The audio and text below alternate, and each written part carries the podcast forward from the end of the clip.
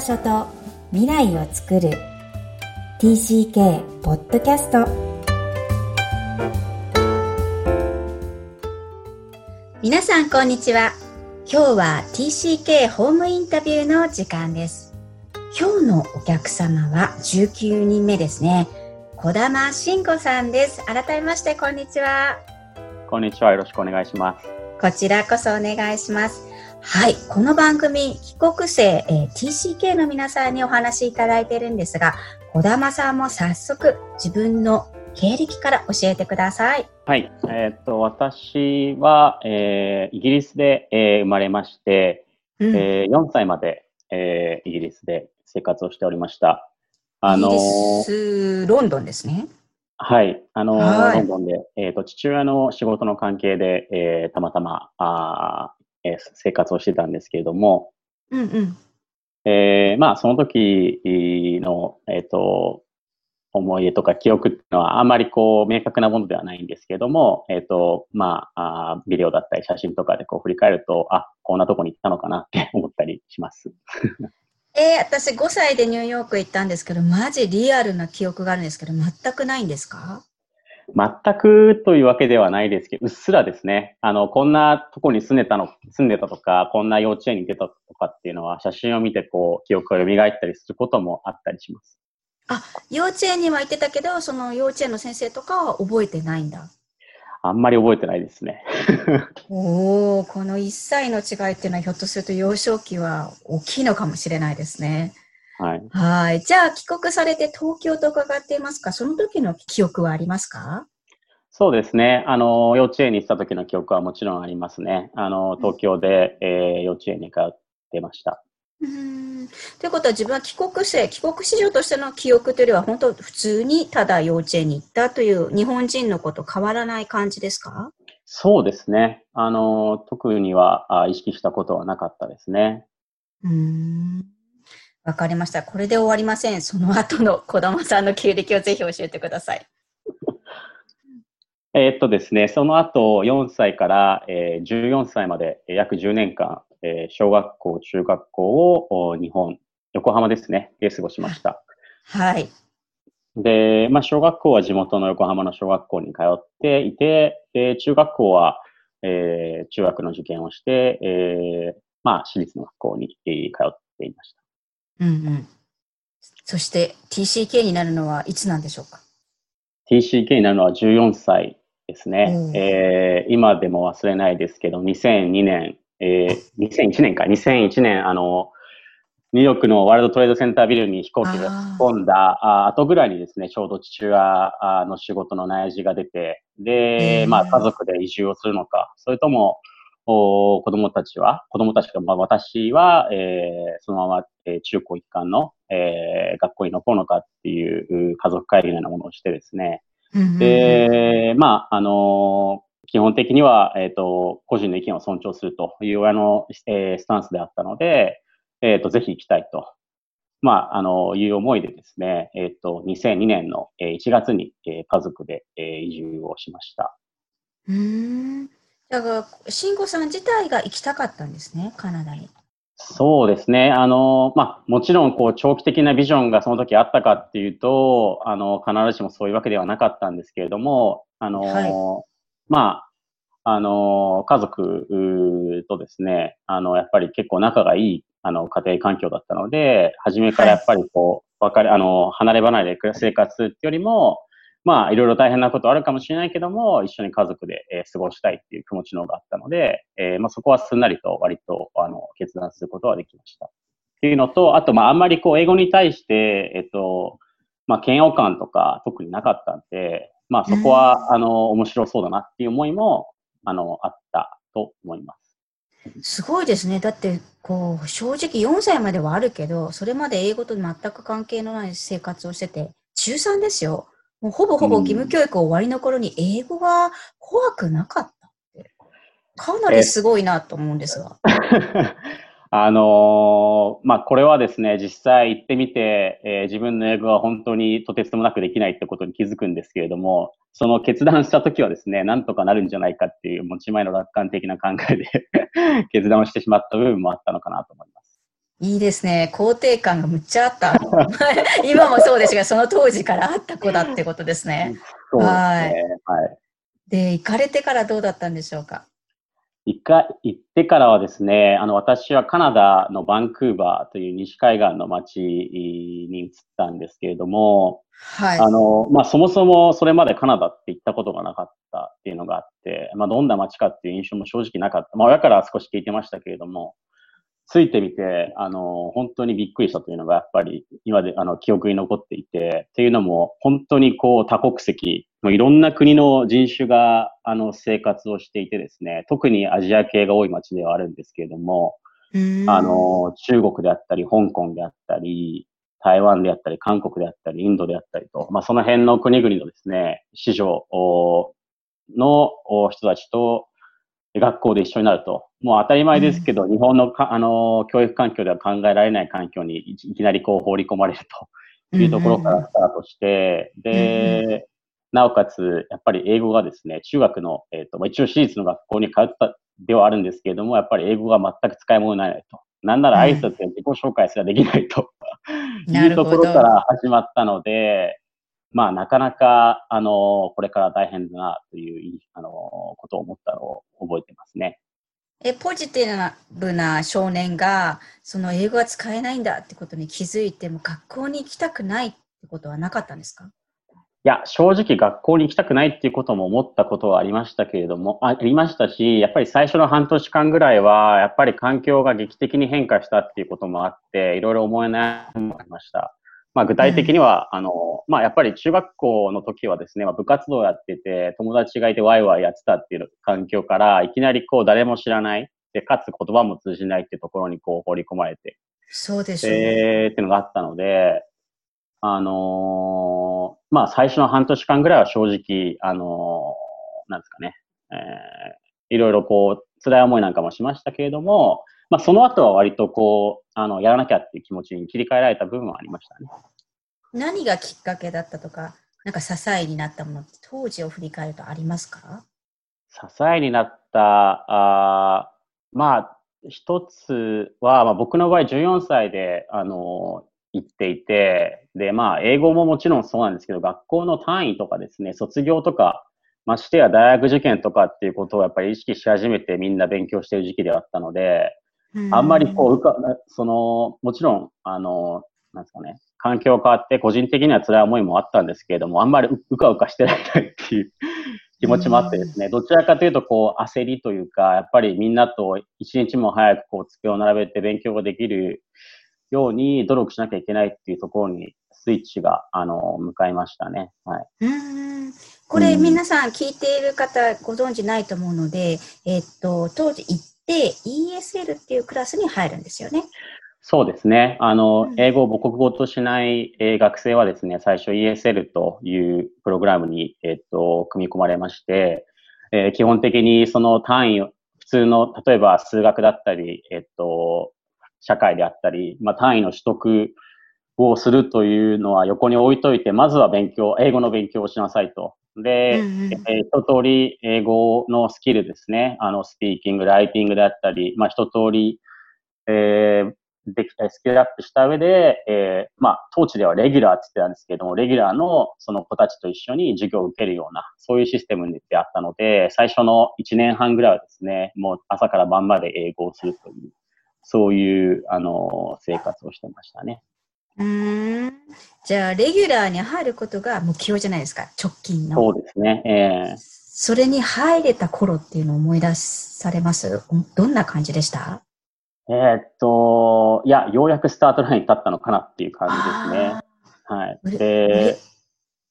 嬉しいっていうよりも、こう、ようやくって感じなんですね。そうですね。ようやく、あのー、スタートラインに立てたっていうのと、やっぱり、まあ僕まあ、周りにはいろんな人たちがいて、その、まあ、英語に、あの、が好きな人、嫌いな人っていうのはもちろんいると思いますし、あの、進捗にもばらつきはあってですね、はい、まあ、留年をしたいとか、卒業時期を伸ばしたいとかっていう人はいたんですけれども、あのー、まあ、僕は、あの、なるべく、あの、そういったこう、タイムラグっていうのはない中でやりきりたいって思いがあったので、あの、ようやくその英語を勉強して、そのレギュラーに入った時は、やっぱりようやくスタートラインに立って、ここからみんなと一緒に単位を取っていかなきゃなっていう、あの、思いになりましたね。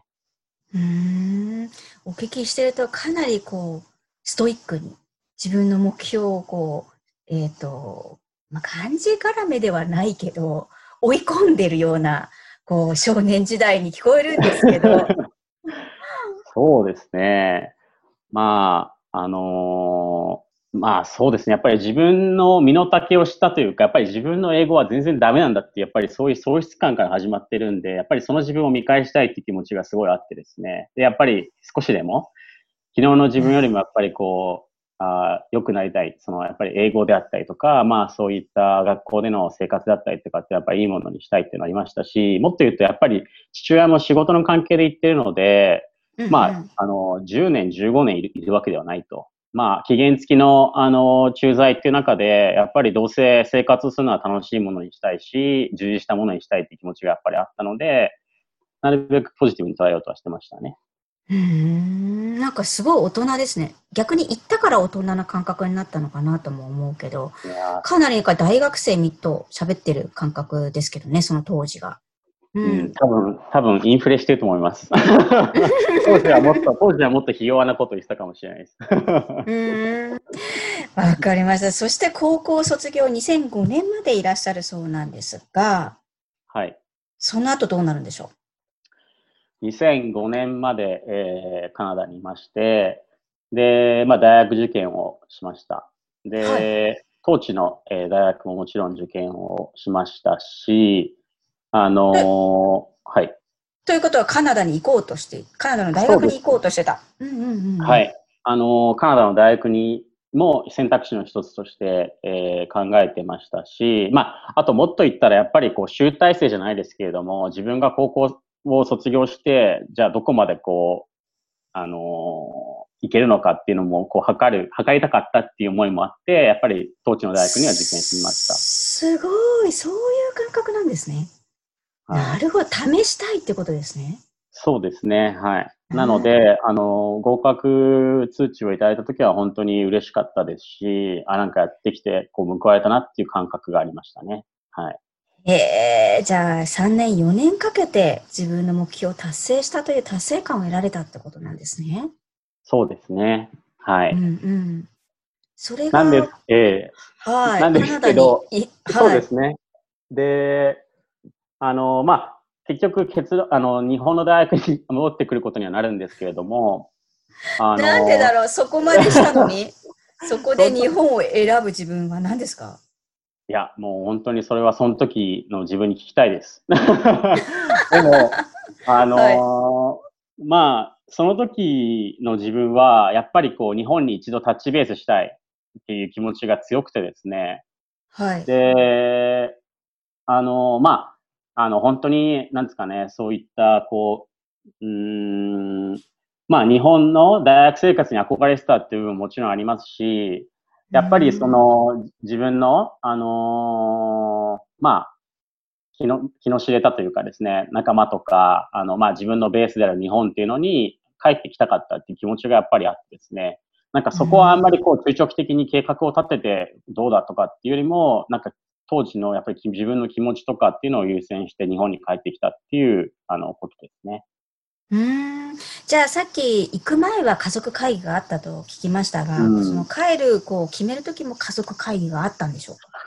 えっと、まあ、家族会議というか、まあ、あの、話はしましたけれども、まあ、行くときと同様、やっぱり個人の意見を尊重するってことなんで、あの、結局最後決断したのは自分ですし、あの、やっぱり自分で、あの、決断したことに対しては、あの、責任も持てよってことを言われてた言われてたんで、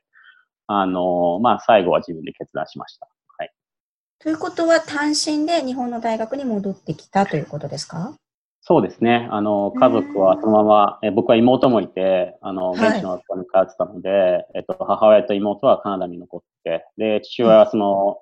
カナダから実はその後アメリカに、えっ、と、転勤をしているので、家族は海外に行って、自分だけ、えー、日本に帰ってきて、えー、大学の寮暮らしが始まったっていう感じですね。ああ、そうなんですね。はい。その後、その日本の学生ライフは思った通りだったんでしょうか？えー、っとですね、思った通りだった部分と思った通りじゃなかった部分はありましたね。あの、思った通りの部分は、なんか僕はあの、東京の、えー、国際キリスト教大学、あの、ICU ってところに進んだんですけれども、本当に緑を、はい、あの、豊かなキャンパスで、あのー、本当にキャンパスライフをエンジョイできたっていう部分はありましたね。えー、ただ、あのー、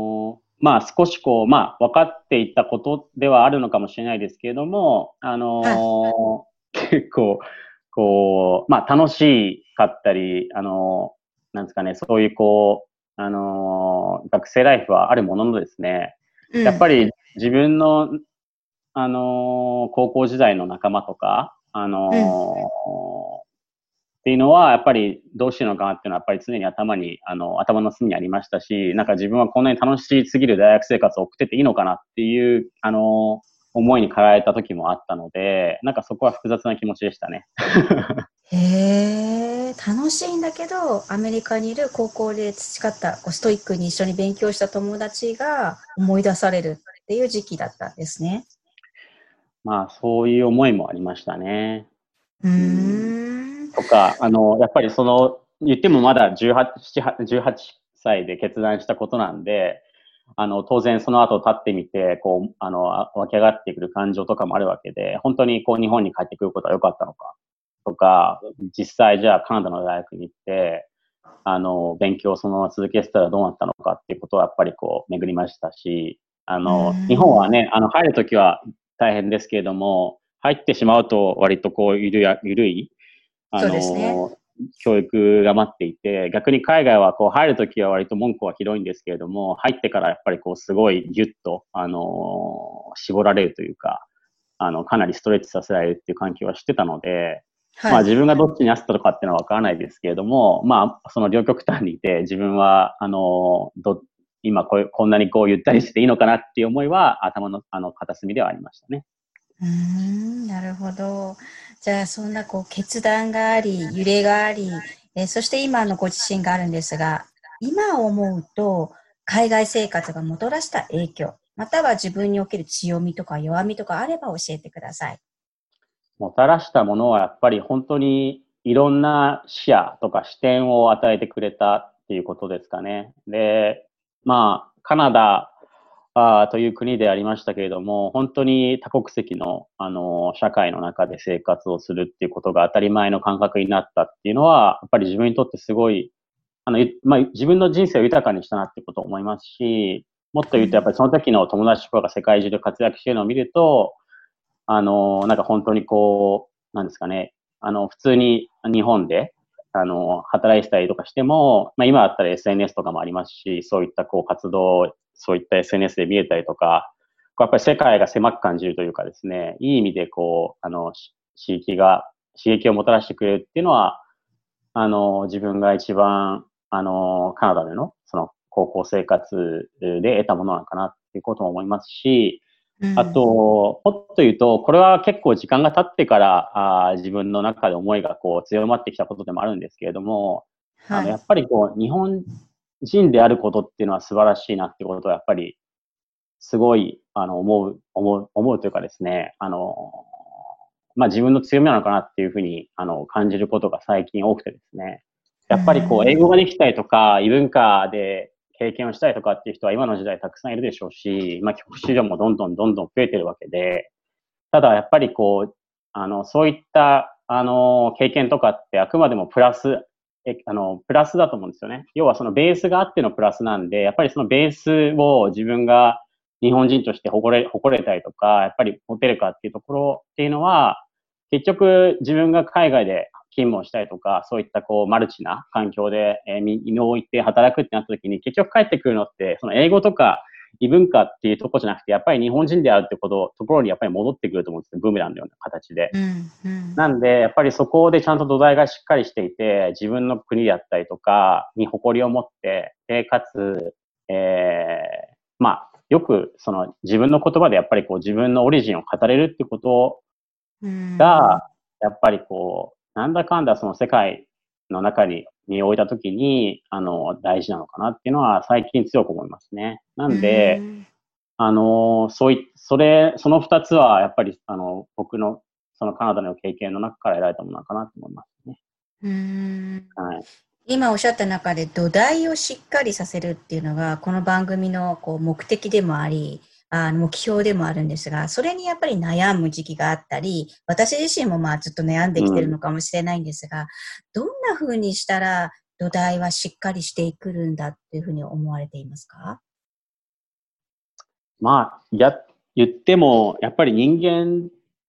で、やっぱりその周りにいる人の影響にかをすごい受けると思うんですね。なんで自分の周りにどういう人がいるかってことがすごいその人の人生に与える影響が大きいので、まあ、僕の場合で言うと、あのまあ、そういった父親の仕事の関係で海外に行かせてもらったりと、生活させてもらったりとか、あのっていうのはあったんですけれども、やっぱり、あの、どっかで手綱を、あの、引いてもらっていた。要は、その、まあ、海外かぶれとかっていうなんかそういうネガティブな言葉もありますけれども、なんかそういうこう、不浪人になるんではなくて、やっぱりちゃんと自分たちがどこから、どこから来たのかとか、自分たちのその、あの、ホームっていうかベースですよね。ベースがどこにあるのかってことを、あの、やらしくなく、あの、まあ、親とか周りにいる人から、やっぱりこう、与えてもらったっていうのが、自分の、あの、まあ、ベースになってるのかなっていうのは思いますね。えー、まあ、それは当時は気づかなかったんですけれども、はい、それが、あの、ね、あの、会社に入って、また環境がいろいろ変わって、自分の、あの、身を置く環境が変わって、やっぱりいろんな化学変化が起きる中で、あの、その気づきっていうのが、だんだんこう、確信に変わっていったっていうところはありますね。うん、はい、すごい。まだ30代でいらっしゃるのに、確信に変わってきたっていうふうにおっしゃるんですね。はい。ありがとうございます。では、最後のこの番組の、えー、大題ですね。質問させてください。Where is your home? えー、日本です。はい。その心は、その思いを教えてください。えー、っと、まあ、あのー、まあ、結局ですね、まあ、これはすごい、あの、何ですかね、えー、っと、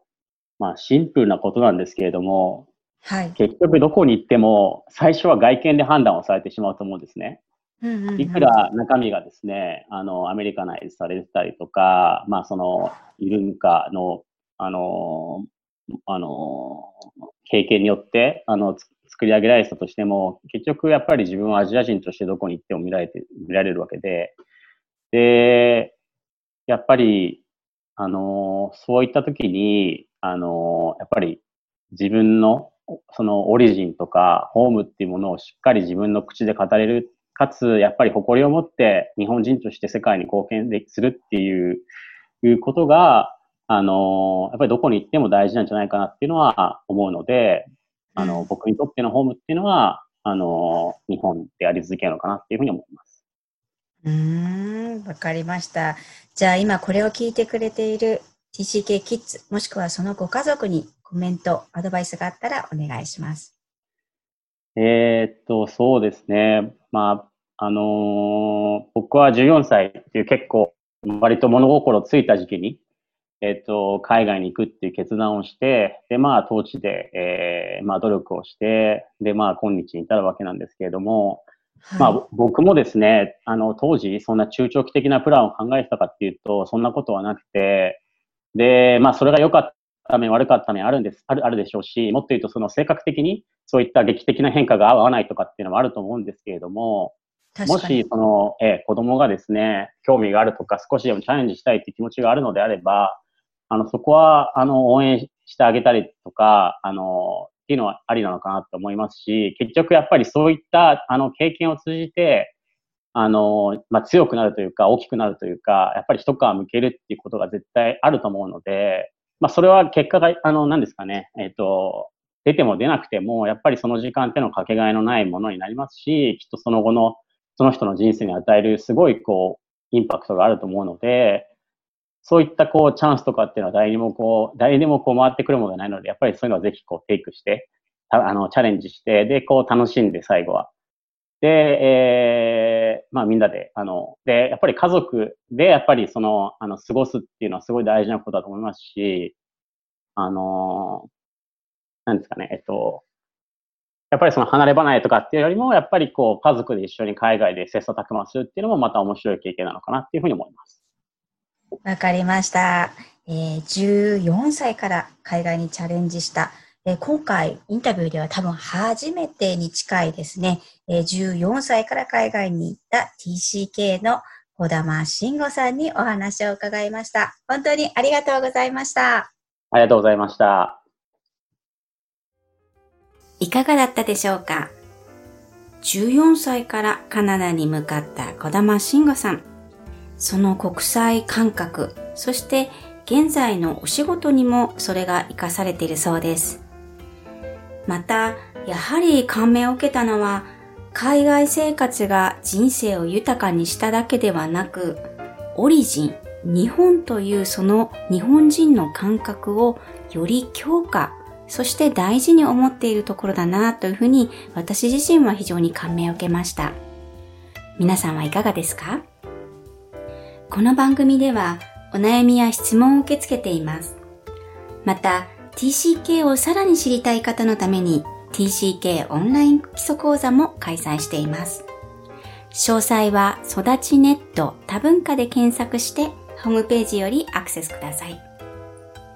さらに、ポッドキャストを確実にお届けするために、購読ボタンを押して登録をお願いいたします。